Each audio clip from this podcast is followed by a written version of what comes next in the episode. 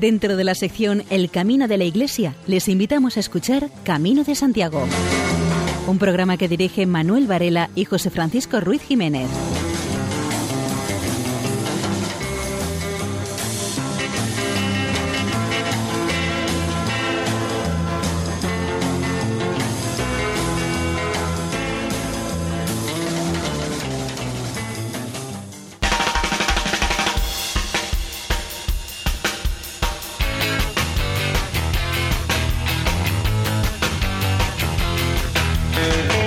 Queridos oyentes, bienvenidos a una nueva edición del programa Camino de Santiago. Hoy, como no podía ser de otra manera, marcado por el espíritu de estas fechas. Esta noche compartiremos con ustedes una serie de anécdotas relacionadas con la ruta jacobea. Y para llevarlo a efecto, les saluda José Francisco Ruiz Jiménez. Manuel Varela. Y desde el control técnico les saluda Luis Galvez. Y sin más dilación pasamos a nuestro índice de contenido.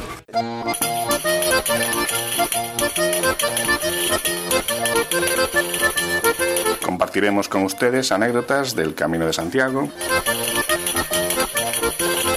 Nos referiremos a la tradicional ceremonia de la traslación de los restos del apóstol Santiago que cada año se celebra en estas fechas en la Catedral Compostelana. Y todo acompañado por buena música.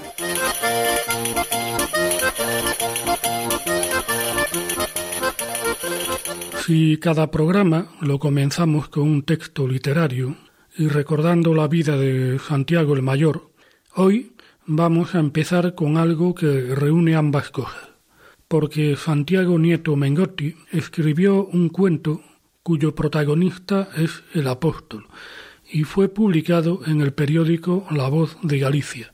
La historia se titula Un día de Sentidiño.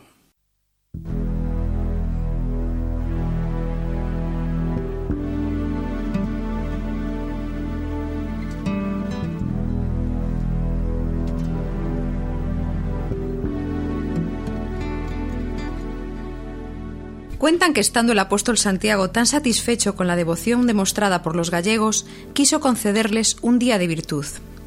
Buscando hacer un regalo que fuera bien aceptado, el apóstol se apareció en sueños que se olvidan y a todos preguntó por la cualidad que pedirían para disfrutar durante un día. Tuvo el santo muchas respuestas que variaron entre la sensatez y el absurdo, tal y como aguardaba, pues los diálogos durante el sueño así de locos son. Pero lo que sí sorprendió al apóstol fue una reacción que muchos de los entrevistados tuvieron, y fue que poco después de dar su respuesta, reflexionaban y corregían su petición para transformarla en una especie de súplica. Señor Santiago, danos sentidiño. ¿Sentidiño? El apóstol estaba desconcertado, porque nadie acertaba a concretar en qué acciones podía manifestarse tal virtud. Así que consultó a San Pedro, quien tras una pequeña reflexión le dijo decidido dales un día de responsabilidad. El apóstol Santiago, no muy convencido, accedió y preparó su gran día de la responsabilidad. Fue maravilloso. Desde los detalles más pequeños hasta las situaciones más complicadas, todo se resolvía de manera elegante y con el esfuerzo y la colectiva capacidad de reconocer los hechos y las consecuencias. Desde negarse a tirar el trozo más pequeño al suelo hasta cumplir todos los deberes y obligaciones del día, se hicieron planes de futuro, se arreglaron amistades rotas, se firmaron acuerdos justos, se organizaron rochos que estaban olvidados. Una maravilla. ¡Qué día! ¡Qué gloria! El apóstol Santiago estaba contento pero no muy satisfecho, y miraba interrogante hacia San Pedro, que lo tranquilizaba con una sonrisa y le pedía paciencia. Al día siguiente, finalizados los efectos del milagro, todo recuperó su estado habitual y los asuntos cotidianos se volvieron pesados de resolver y los venturosos planos trazados el día anterior tocaron tierra. Fue un día en el que todo el mundo lamentaba no tener la responsabilidad que tan felices les había hecho el día anterior. Fue un día cargado de sentidiño.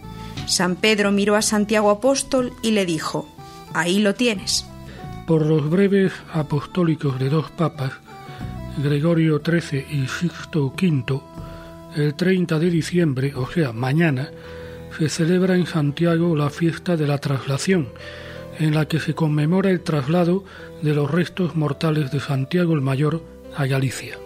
Una vez muerto Santiago, los siete discípulos que habían llevado consigo cuando estuvo en España robaron por una noche el cuerpo.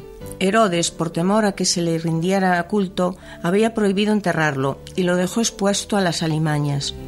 Ocultamente, los discípulos lo llevaron hasta el puerto de Jaffa, donde milagrosamente encontraron una nave sin remeros ni piloto, pero con todo lo necesario para una larga travesía.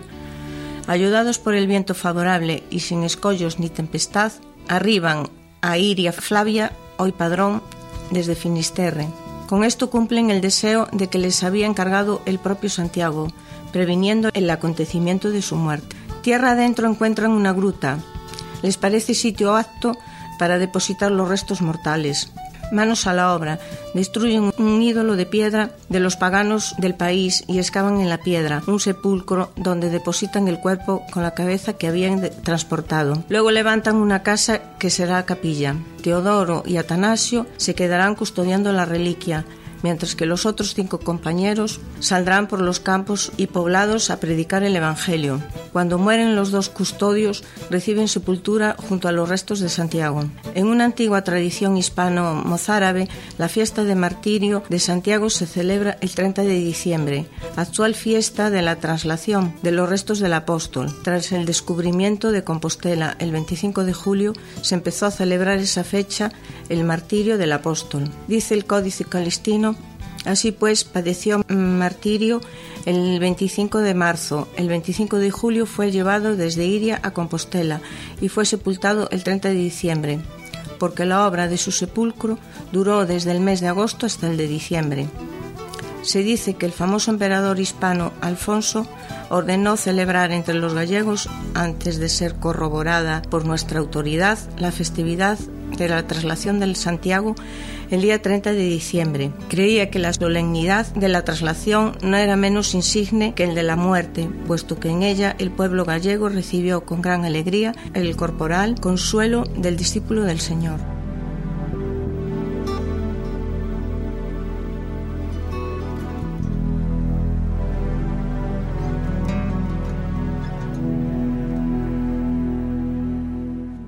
El primer tema musical que escucharemos en este programa es una interpretación del grupo In Itinere. Se trata de un grupo de cámara de la Universidad de Santiago de Compostela que viene haciendo música ya desde el año 1977.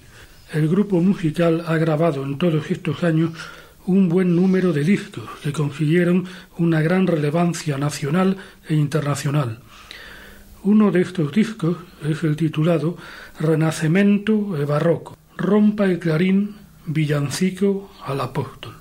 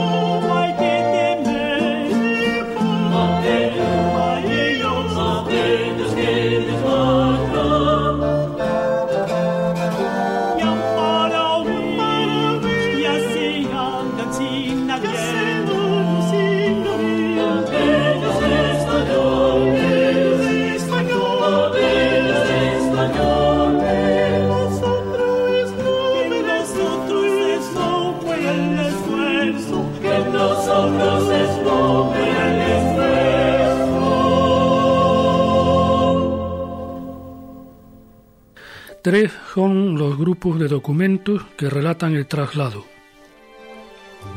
La leyenda dorada, narrada por Jacobo de la Branche, recogida después en la historia compostelana y el Códice Calistino, es el documento español más antiguo, versión escrita de la tradición oral popular.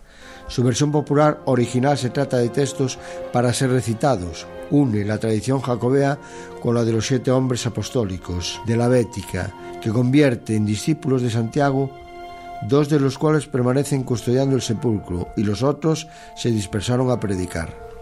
La carta de San León fue atribuida primero a un obispo de Jerusalén y después al Papa León III, años 795-816.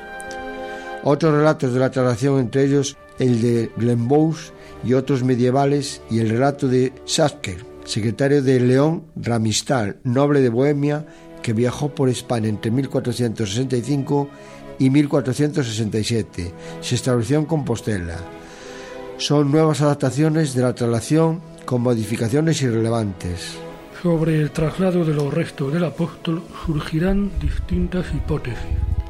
Según una de estas hipótesis, los restos fueron traídos por algún visitante de Tierra Santa en el siglo IV.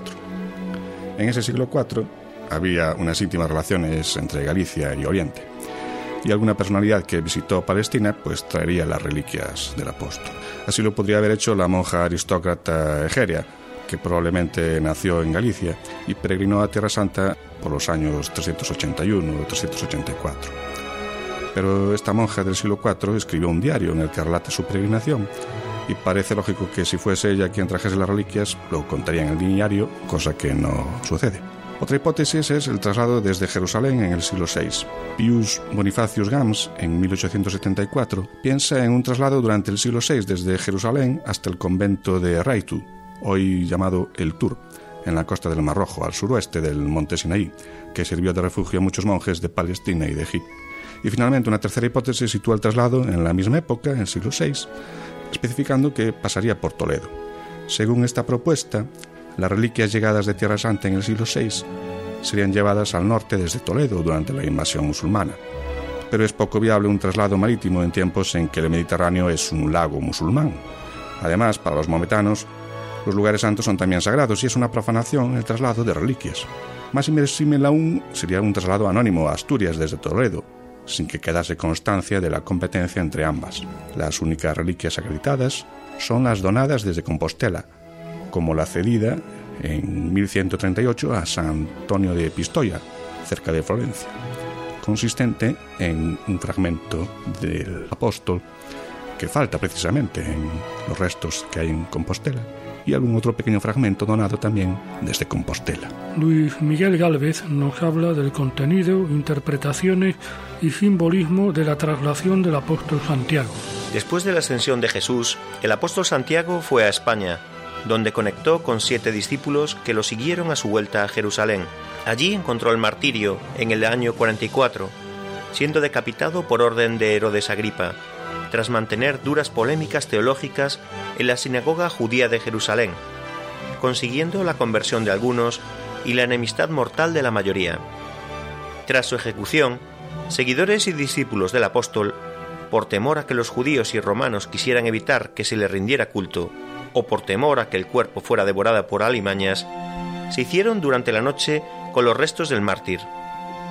Y una vez en su poder, los llevaron apresuradamente hacia el puerto de Joppe, Jaffa, donde improvisadamente lo embarcaron en una nave abandonada, guiado por la mano de un ángel, o por la providencia divina, o por la influencia de vientos favorables, la nave llevó a sus siete ocupantes y su preciada carga atravesando el Mediterráneo.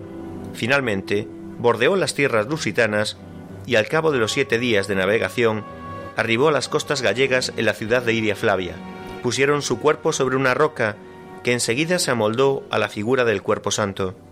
Los discípulos se retiran a predicar el Evangelio, salvo dos, Atanasio y Teodoro, que quedaron junto al sepulcro hasta su muerte. No se perdió noticia de la llegada, pero sí pasó que por la influencia pagana y por el paso del tiempo, se olvida el lugar de emplazamiento de la tumba santa, hasta que siglos más tarde tuvo lugar su prodigiosa revelación.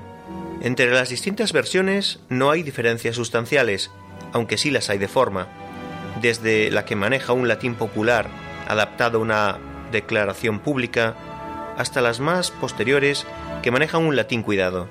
Las versiones más populares de la traslación son ricas en elementos simbólicos y bíblicos. Es lógico, porque su origen y destino son populares, es decir, parte de una tradición oral que busca enriquecerse al ser contada al pueblo, para mostrar que lo narrado es un hecho extraordinario. Por esto, su forma literaria es sencilla, probablemente adaptada su declaración al modo de los juglares, buscando adornar sus narraciones con una teatralidad. Las primeras versiones de la traslación y de otras historias que se originan en el Camino de Santiago tienen este principio. Las muchas lagunas se van a completar con elementos simbólicos que permitan un desarrollo argumental que conecte los elementos conocidos. Nada mejor que recurrir a los elementos de tipo bíblico, la mano de Dios o de un ángel protector, o de una estrella guiadora, o de los vientos favorables son una forma alegórica de indicar que el traslado buscaba unas circunstancias favorables allí donde podían darse, y que se hizo siguiendo no una ruta desconocida o al azar, sino un rumbo concreto que optimizaba el éxito. Los siete días de travesía, coincidentes con el número de discípulos, se citan sin énfasis, es decir, no se acentúa con una intención de brevedad, sino que se trata de darle un valor simbólico.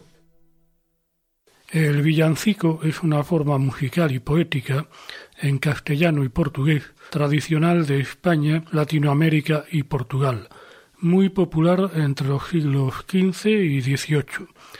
Para entonces constituirá la mayor parte de la producción musical española de la época. Los villancicos eran originariamente canciones profanas con estribillo, de origen popular y armonizadas a varias voces. Posteriormente comenzaron a cantarse en las iglesias y se llegaron a componer multitud de villancicos devocionales para las distintas festividades religiosas tales como la de mañana, traslación del apóstol.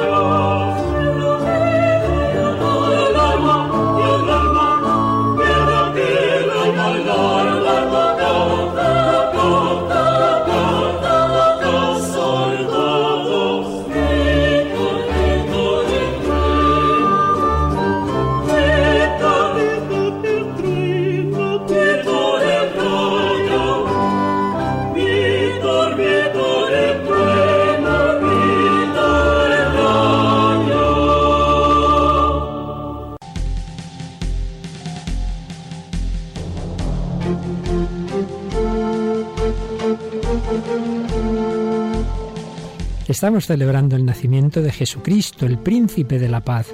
Solo Él es capaz de salvar al hombre y de darle la auténtica felicidad que necesita. Sin embargo, aún son muchos los que no lo conocen. Por eso Radio María sigue trabajando para llevar la buena noticia del Redentor a todos aquellos que la ignoran. Para poder seguir haciéndolo necesitamos tu ayuda, tu oración, tu compromiso voluntario y tu donativo, que te solicitamos especialmente en esta campaña de Navidad. Puedes informarte de cómo colaborar llamando al 902 500 518 o entrando en nuestra página web www.radiomaria.es que tengáis una santa y feliz Navidad.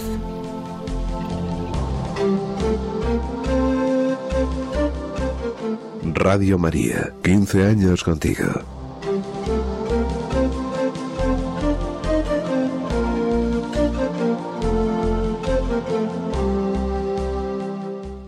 Como nos acaba de explicar el director de Radio María, el padre Luis Fernando de Prada, la colaboración de todos ustedes es indispensable para continuar con esta gran labor que realiza eh, Radio María.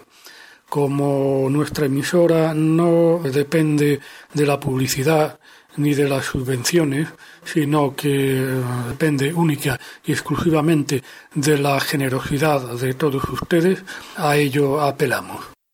La Catedral de Santiago contó durante siglos con una de las más prestigiosas capillas de música de Europa. Desde sus inicios en el siglo XI, su consolidación en el siglo XII, su posterior apogeo entre los siglos XVI a XVIII, con una nutrida orquesta de cámara, y hasta su declinación en la segunda mitad del siglo XIX e inicios del siglo XX en que termina por desaparecer. De la época de esplendor destacan las soberbias composiciones de maestros de capilla como Fray José de Baquedano, que estuvo en la Catedral de Santiago durante treinta años. Su obra es de gran calidad y variedad. Tenía fama de excelente compositor. Cultivó todos los géneros con auténtica maestría. Llegó a componer obras en polifonía para dieciséis voces. De Fray José de Baquedano escuchamos un villancico dedicado al apóstol.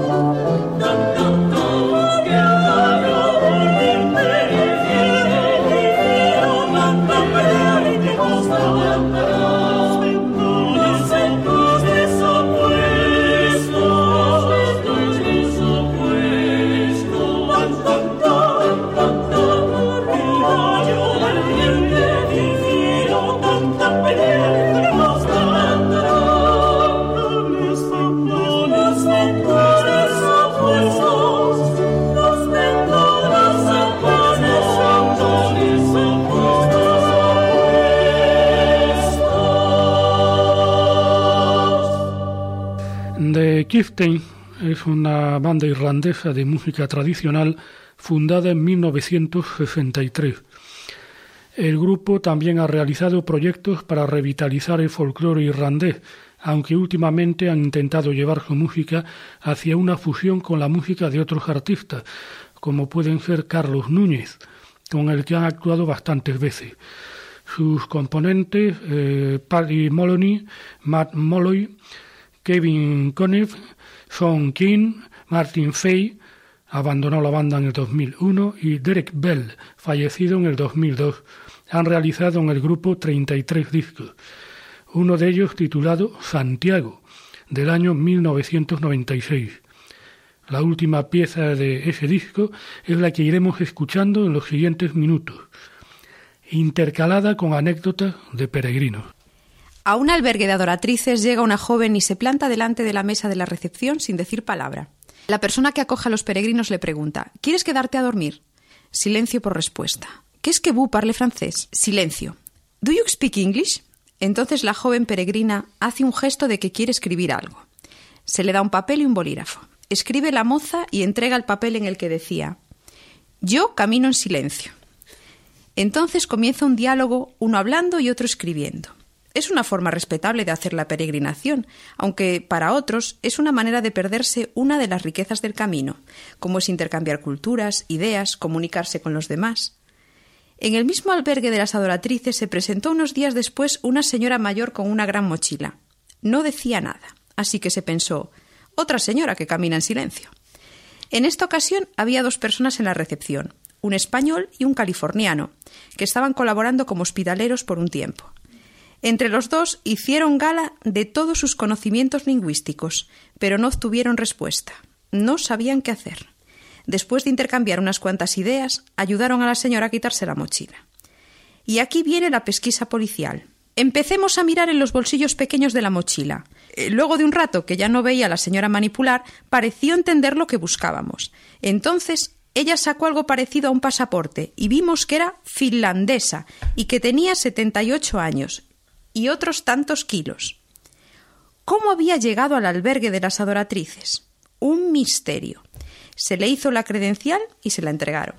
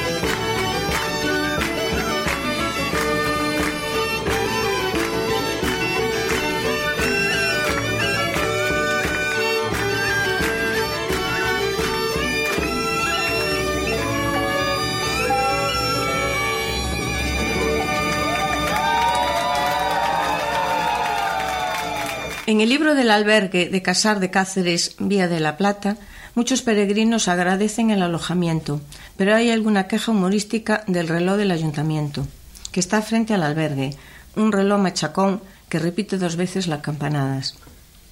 En el cuaderno del peregrino llega a dibujar el reloj a tres y media de la madrugada dentro de una señal de prohibido, poniendo debajo de la ilustración y nos dieron la una, las dos y las tres, y encima con letras bien grandes, contaminación acústica.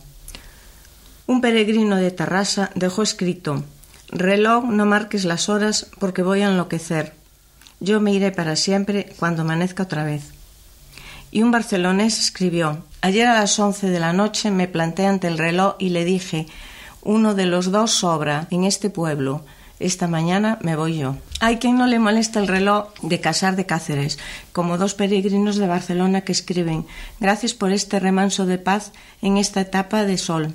Marían relata lo siguiente Me quería quedar en Cáceres, pero no había alojamiento. La vida quiere que siga hasta el casar, y aquí estoy disfrutando de compañía de tres peregrinos, dos de Dinamarca y uno de Holanda agradecida por encontrar gente con la que compartir y un pueblo con personas que me tratan con amabilidad y simpatía. Gracias Cáceres, gracias.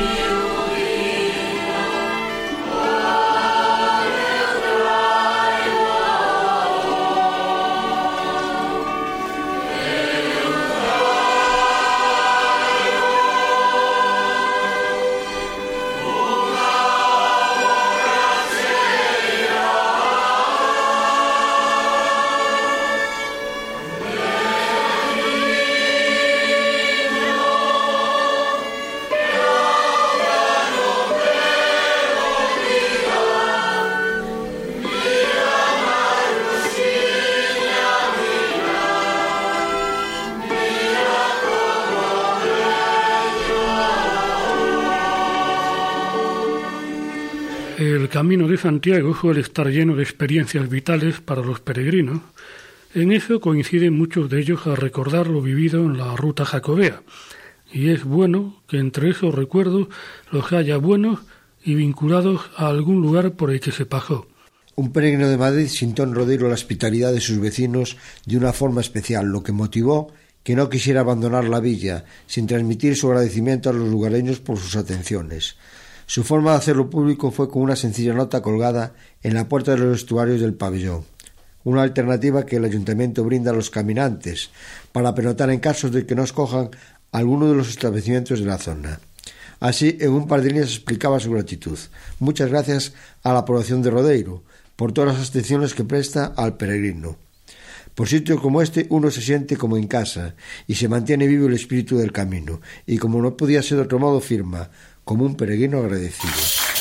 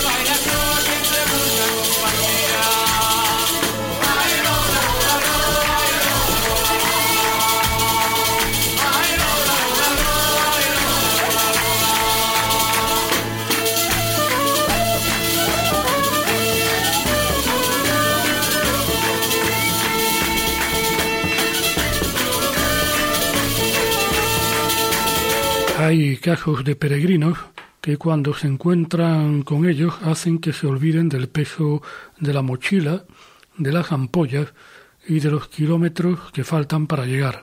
Un ejemplo de este tipo de peregrinos sería Bertha Wolf, alemana natural de Frankfurt, quien cuenta su caso se la encontró en Castrojeriz, pero no camino de Santiago, porque una vez completada la ruta jacobea, esta alemana iba de vuelta con sus dos perros, cada uno con su mochila, donde llevaban la comida, platos, agua, utensilios de aseo. Ella domina cuatro idiomas y ya había cumplido 82 años. Había salido de Frankfurt hacía cinco meses y tras llegar a Santiago se encaminaba hacia Roma. Según sus cálculos, llevaba caminados unos 2.400 kilómetros y su intención era, si el consulado de Roma le arreglaba los visados, continuar a Jerusalén.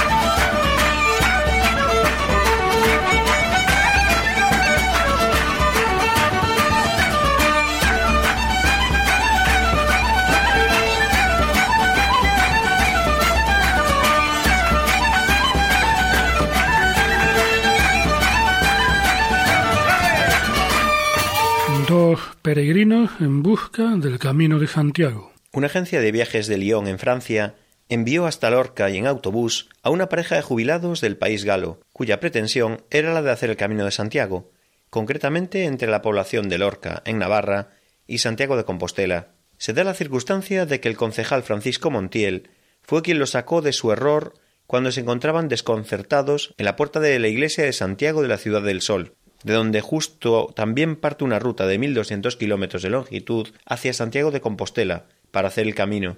La pareja de peregrinos realizó más de 1500 kilómetros en autobús desde Lyon hasta Murcia durante unas 27 horas. Una vez en la capital de la región, se desplazaron en tren hasta Lorca, como les indicó la agencia de viajes. Pero una vez en la ciudad del Sol, comenzó el desconcierto porque la localidad no se parecía en nada a la que en años anteriores habían dejado atrás para continuar hasta Santiago de Compostela en sucesivas etapas. No obstante, preguntaron y obtuvieron como respuesta que desde la iglesia de Santiago de Lorca partía una ruta hacia Santiago de Compostela. Cuando a mediodía del martes estaban en esa discusión, pasó por la zona el concejal Francisco Montiel. Ellos, con sus mochilas y abrigos, tenían desplegados unos planos y sus rostros expresaban cierto desconcierto. El edil, que conoce los pormenores del camino de Santiago porque lo recorrió, se interesó por su situación y lo sacó del problema. Pudo así comprobar que la agencia de viajes debería mandarlos al pueblo navarro de Lorca, situado entre Puente de la Reina y Estella. Tiene una calle, una iglesia y una plaza, y vecinos que no saben cuál es su gentilicio, por mucho que intente averiguarlo, añade el edil. Montiel califica de descuido mayúsculo lo ocurrido, así que una vez resuelto el problema y hechas las oportunas aclaraciones, se gestionó el traslado de los dos jubilados hasta su destino, en este caso mediante un autobús que partía desde Murcia hacia Logroño y desde allí hasta la Lorca Navarra. Los dos peregrinos quedaron tan satisfechos, a pesar de realizar entre la ida y la vuelta más de dos mil doscientos kilómetros en vano, que prometieron al concejal que volverían a la ciudad de vacaciones.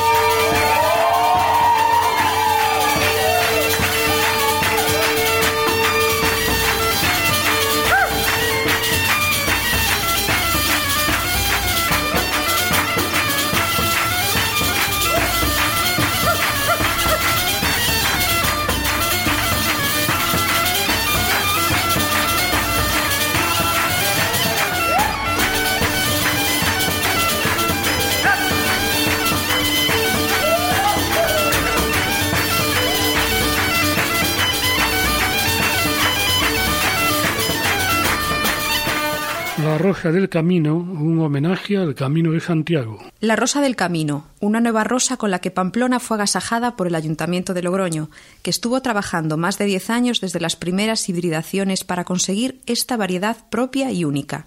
Se sembraron diez semillas hasta alcanzar el resultado final. Junto al rosal se colocó una placa conmemorativa con el texto en castellano y en euskera Rosa del Camino de Santiago, obsequio del Ayuntamiento de Logroño como referente de la unión entre las ciudades que atraviesa el Camino de Santiago. La idea es que esta rosa sea un nuevo referente de unión entre las diferentes localidades del Camino de Santiago y que esté presente en todas aquellas que la deseen plantar.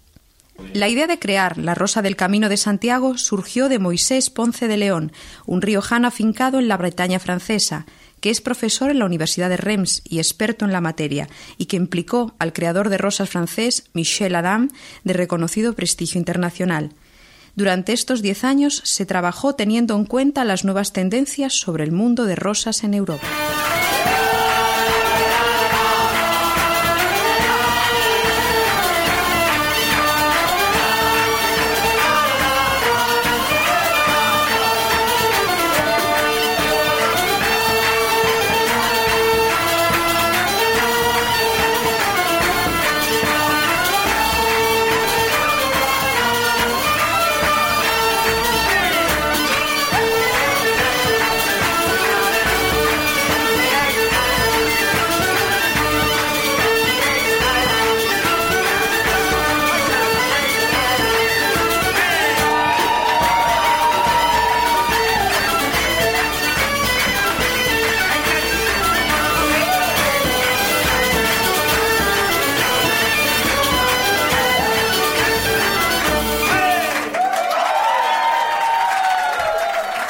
Algunos peregrinos se dedican a cazar erratas entre las flechas amarillas porque se fijan en los carteles que van viendo y cuando ven una incorrección en lo escrito lo anotan. Ostras, qué perlas en la web.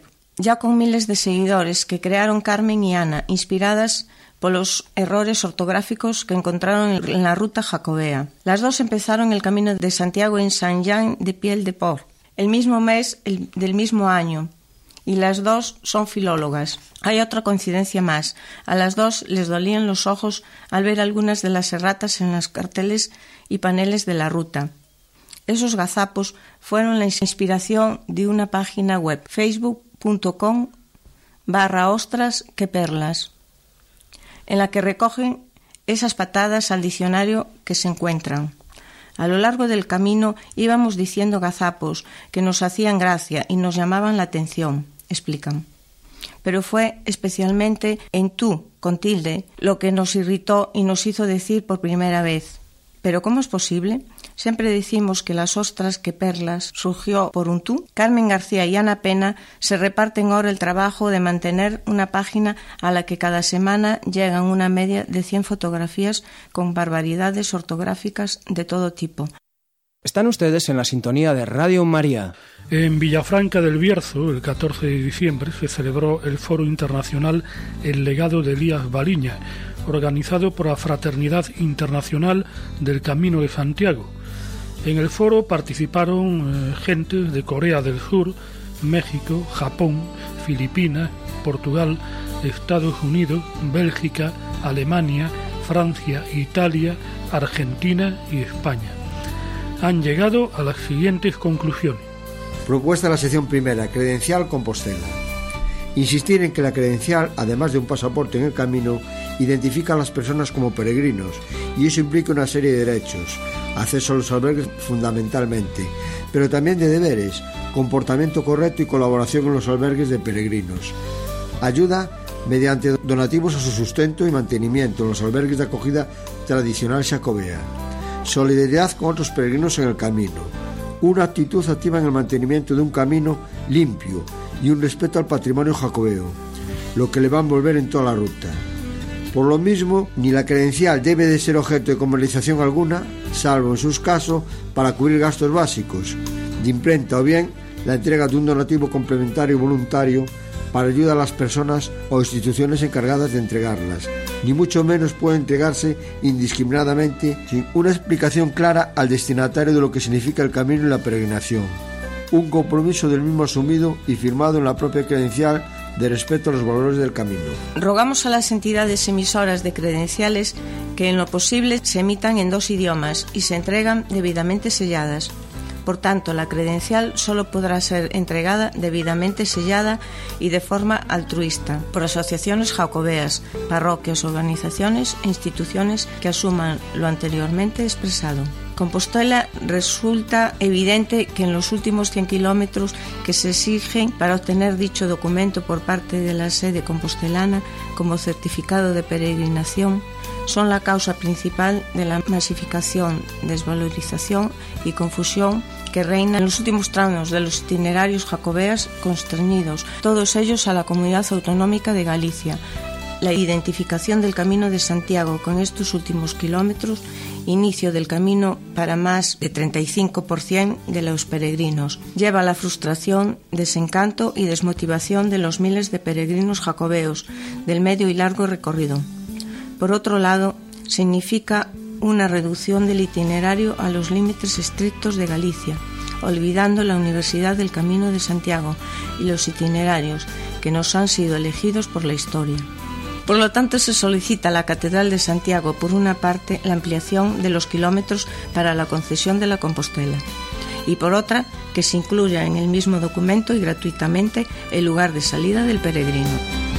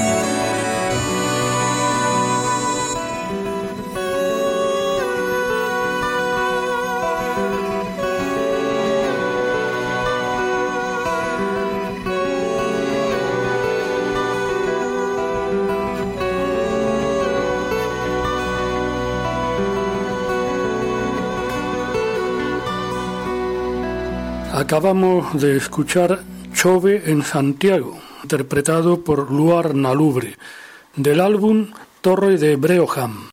Están escuchando Camino de Santiago en Radio María. Tomavilla cuenta en su libro Tú hecho un pie adelante y luego el otro. Veinte años en el camino, el siguiente sucedido. Pasando a la altura de Puente la Reina de Jaca, el estómago pide combustible y entro en un mesón. Poco después entra un tipo acompañado de un perro que luce un paño rojo en el cuello, como si viniera de los Sanfermines. El chaval, de unos 30 años, tiene pinta de truán, mezcla entre macarra, pasota y colgado. Colgada del hombro derecho lleva una mochila cochambrosa de contenido ligero a juzgar por la flojedad con la que la maneja. Eso sí, una vieira con el dibujo de la Roja Cruz de Santiago. Nuestras miradas se cruzan al tiempo que hago de Drácula con un bocadillo de tortilla. Me hace un gesto de colega a colega. Se sitúa cerca de mí. Saluda al camarero con su nombre y este, sin recibir aún el pedido, le sirve un buen vaso de clarete. Girándose hacia donde yo estaba, pregunta: ¿Vas a Verdún o quedas en Arres? No lo decidí. Mentí adrede. Cuando finalice la tortilla lo decidiré. La respuesta pareció descolocarlo. Seguro que tenía preparado algo según el sentido de la réplica. Yo también dudo porque no sé dónde encontraré ayuda, respondió, melancólico. No hacía falta mucha mili para conocer al pájaro. Ah, pero tú eres peregrino, exclamé como si acabara de enterarme de eso. Claro, contestó rotundo, como si le ofendiera la duda, señalando la vieira. Voy a Santiago. ¿Cómo te llamas? Carrasco. ¿Pero tienes un problema? ¿Lo notaste? En el descenso del convento perdí la cartera con la documentación y el dinero. En Santa Cecilia no quisieron ayudarme y necesito llegar a Pamplona donde tengo amigos, pero no dispongo de dinero para coger el bus. La parada la tiene aquí y pasará dentro de una hora.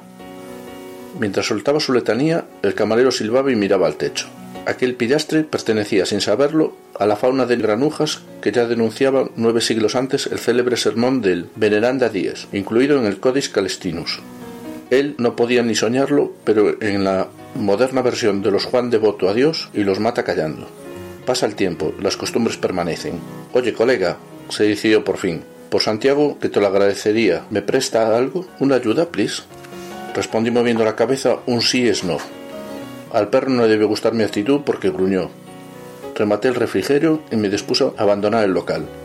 El colega observaba mis movimientos con zozobra. Pagué la consumición y mientras me colocaba la mochila le dije al incauto. Si te encuentro Santiago, cenamos en casa de Manolo, pero como dudo que nos volvamos a ver, te invito a este vino y al menú del mesón. Puse en su mano un billete porque ya no podrás ir a Pamplona, dije con un tono burlón. El autobús pasó minutos antes de que llegaras. Recuerda ese detalle cuando hables con el siguiente peregrino. Solo el más inteligente de los presentes supo salir bien de la situación. El perro, un tipo agradecido y honrado, que me despidió con dos alegres ladridos mientras movía el rabo. No podía faltar en el programa una noticia protagonizada Sí, por japoneses. Yuki Kojima es uno de los japoneses que decidió hacer el Camino de Santiago. Pero no solo tomó esa decisión, sino otras dos. Pedir matrimonio a su novia, lo que hizo al llegar a la paz del Obradorio, y hacerse con dos gaitas. La historia de las gaitas es ciertamente curiosa. Al taller de José Manuel Gil en Ponte Areas llegó un correo electrónico desde Japón preguntando por las herramientas de Carlos Núñez y Budiño. Firmaba Yuki Kojima. Al principio pensamos que sería un hijo de migrantes, pero enseguida vimos que su nombre era sospechoso. Bromea José Manuel Gil. El artesano le advierte que Núñez y Buriño usan materiales muy personales y el coste supera los cuatro mil euros. No problem, respondió el cliente. Pero él lo importante eran los anillos de plata, el puntero de boj, el color del fuelle. Todo lo que convertía a una gaita en idéntica a la de sus ídolos. Tras un año intercambiando correos, el japonés pedía y pedía, y saturó al artesano, así que se plantó y le pidió concreción. Por respuesta, un escuento. Como tengo que pagar por adelantado, y cuando se lo dijo, en unas horas estaba hecho el depósito. Tras unos meses de espera, el pedido estaba listo. Yuki Kojima interpreta Alborada de Veiga, Muñeira de Chao, Muñeira de Freisido, Muñeira Nova o Ti e Maiseu, de Susana Sibane.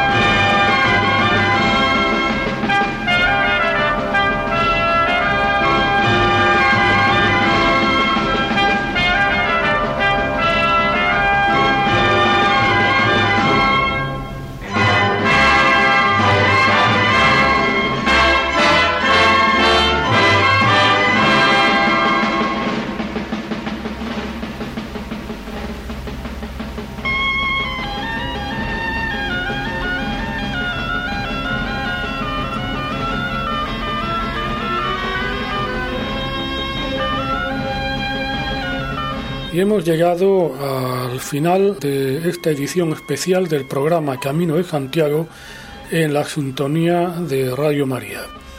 El último de este año 2014 que ya finaliza. Nos despedimos de todos ustedes deseándoles una feliz salida de este año y una feliz entrada del que viene. Buenas noches y feliz andadura.